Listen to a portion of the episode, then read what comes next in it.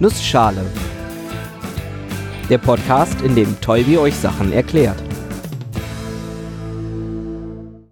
Guten Morgen und willkommen zu einer neuen Episode des Nussschale Podcasts. Heute erkläre ich euch die Spieltheorie. Und weil die Zeit knapp ist, mache ich das in einer Nussschale. Das Thema Spieltheorie ist ein Wunsch von Christian. Falls ihr Wünsche für ein Episodenthema habt, könnt ihr das gerne auf meiner Homepage eintragen oder mir einfach auf Twitter schreiben. Es wird bestimmt etwas dauern, bis ich das Thema beackere und hochlade. Für Hausaufgabe und Referate bringt euch das also vermutlich nichts. Ich freue mich aber immer Anregungen von euch zu bekommen und versuche die umzusetzen. Und gegebenenfalls, wenn ich nicht Experte auf dem Gebiet bin, mir Hilfe zu suchen.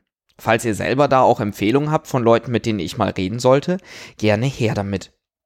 Aber jetzt erstmal los mit dem heutigen Thema. Spieltheorie. Ich finde diesen Begriff schön widersprüchlich. Spiel klingt nach Spaß und Theorie eher öde. Genauso geht's mir auch mit den beiden Welten, die dadurch verknüpft werden. Mathematik bzw. Logik und Wirtschaft. Ihr könnt euch sicherlich denken, auf welchen Teil ich mich in dieser Episode vor allem beziehen werde. Die Spieltheorie bietet mathematische Grundlagenkonzepte zur Auswertung von menschlichem Verhalten. Naja, nicht nur zur Auswertung, sondern auch zur Analyse, um beispielsweise sinnvolle nächste Schritte für ein bestimmtes Verhalten bestimmen zu können. Wie das funktioniert? Klar, als erstes muss man sich eine Situation unter mathematischen Gesichtspunkten anschauen und formalisieren. Dafür gibt's auch schon einen Namen. Denn was ergibt sich, wenn man genaue Vorgaben für mögliche Handlungsoptionen vorgibt? Richtig, ein Spiel. Man hat die Menschen, die Spielenden, die jeweils unterschiedliche Handlungsoptionen, mögliche Spielzüge haben. Genau wie bei den meisten Spielen kann man für die Spiele, die die Spieltheorie betrachtet, die Regeln in mathematische Form bringen und dann zum Beispiel den besten Spielzug ausrechnen.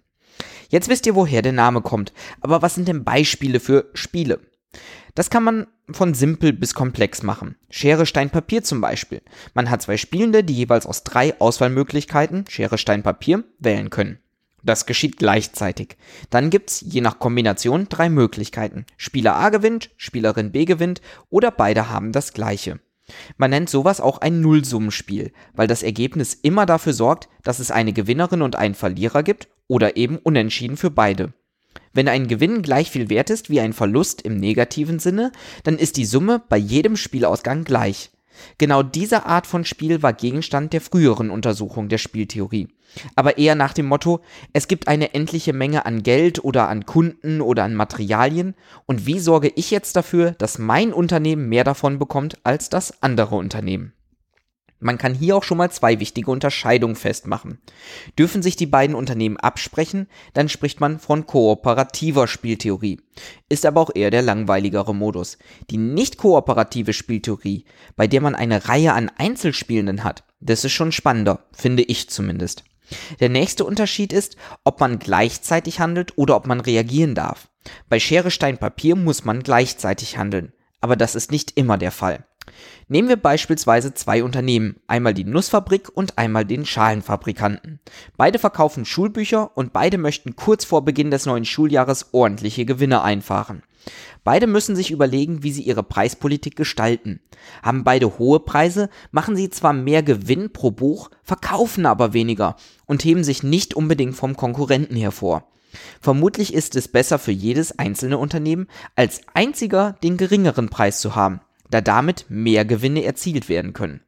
Aber haben beide niedrigere Preise, dann ist das auch wieder für beide doof. Nicht kooperative Spieltheorie. Und hier ist auch die Reaktion wichtig. Macht die Nussfabrik eine Rabattaktion, wird der Schalenfabrikant mitziehen müssen, um nicht unterzugehen. Allerdings geht's damit am Ende vermutlich beiden schlechter. Vermutlich müssen sich die beiden Geschäftsführenden dann zusammenraufen und gemeinsam eine Bank überfallen, um nicht bankrott zu gehen.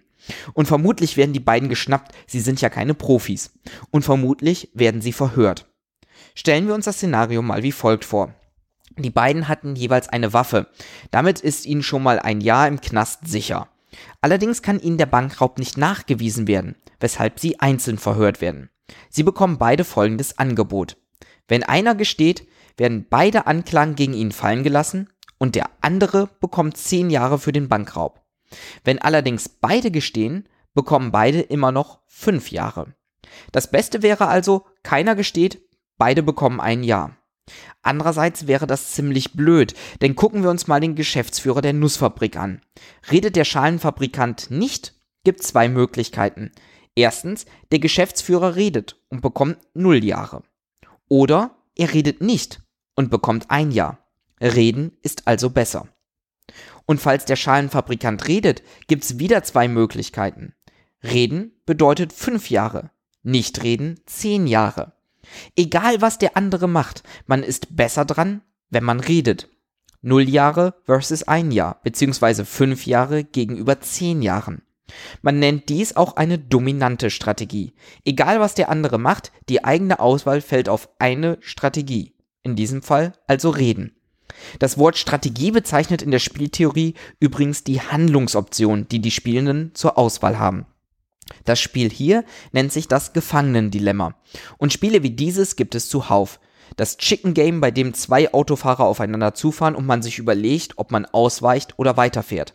Der ein bisschen übertriebene und sexistisch benannte Kampf der Geschlechter mit der Entscheidung, ob man ins Fußballstadion oder in die Ballettaufführung gehen soll. Spannender als diese Szenarien ist aber natürlich, wie man sie auflöst. Dazu muss man zunächst untersuchen, wie das Spiel aufgebaut ist, es dann formalisieren und dann mathematisch lösen. Fangen wir mal mit der Untersuchung an. Zuerst ist die Frage, welche Art von Spiel gegeben ist. Ist es ein Nullsummspiel? Wie viele Spielende gibt es? Was sind die Zugmöglichkeiten und was haben sie für Folgen? Wann gewinnt einer der Spielenden? Und eine ganz wichtige Frage, wie viel wissen die Spielenden? Kennen sie beispielsweise alle Regeln? Wissen sie, was die anderen tun? Können sie sich perfekt an jeden vergangenen Spielzug erinnern und all diese analysieren?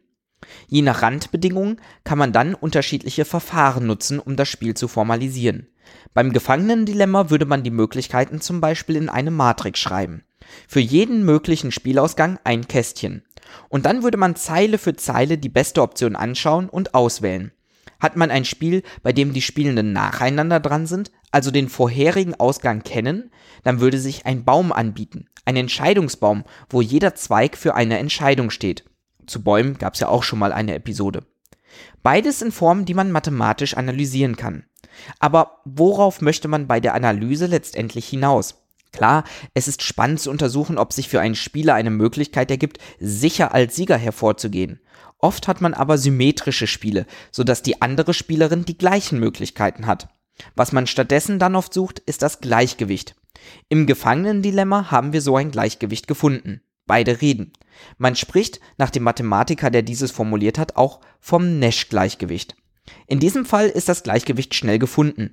Es gibt aber auch Möglichkeiten, dieses für komplexere Spiele zu finden. Beispielsweise, wenn man anstelle von konkreten Ja-Nein-Entscheidungen mit Wahrscheinlichkeiten rechnet oder es mehr Spielende oder mehr Möglichkeiten gibt.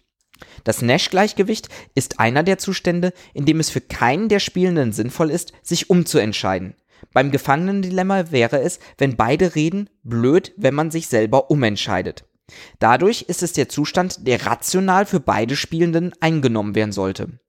Auch wenn es nicht unbedingt der für beide beste erreichbare Zustand ist. Die Spieltheorie soll also insgesamt die Interaktion von nicht kooperierenden Menschen beschreiben, analysieren und Handlungsempfehlungen geben.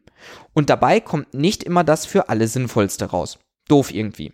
Und damit bis nächste Woche.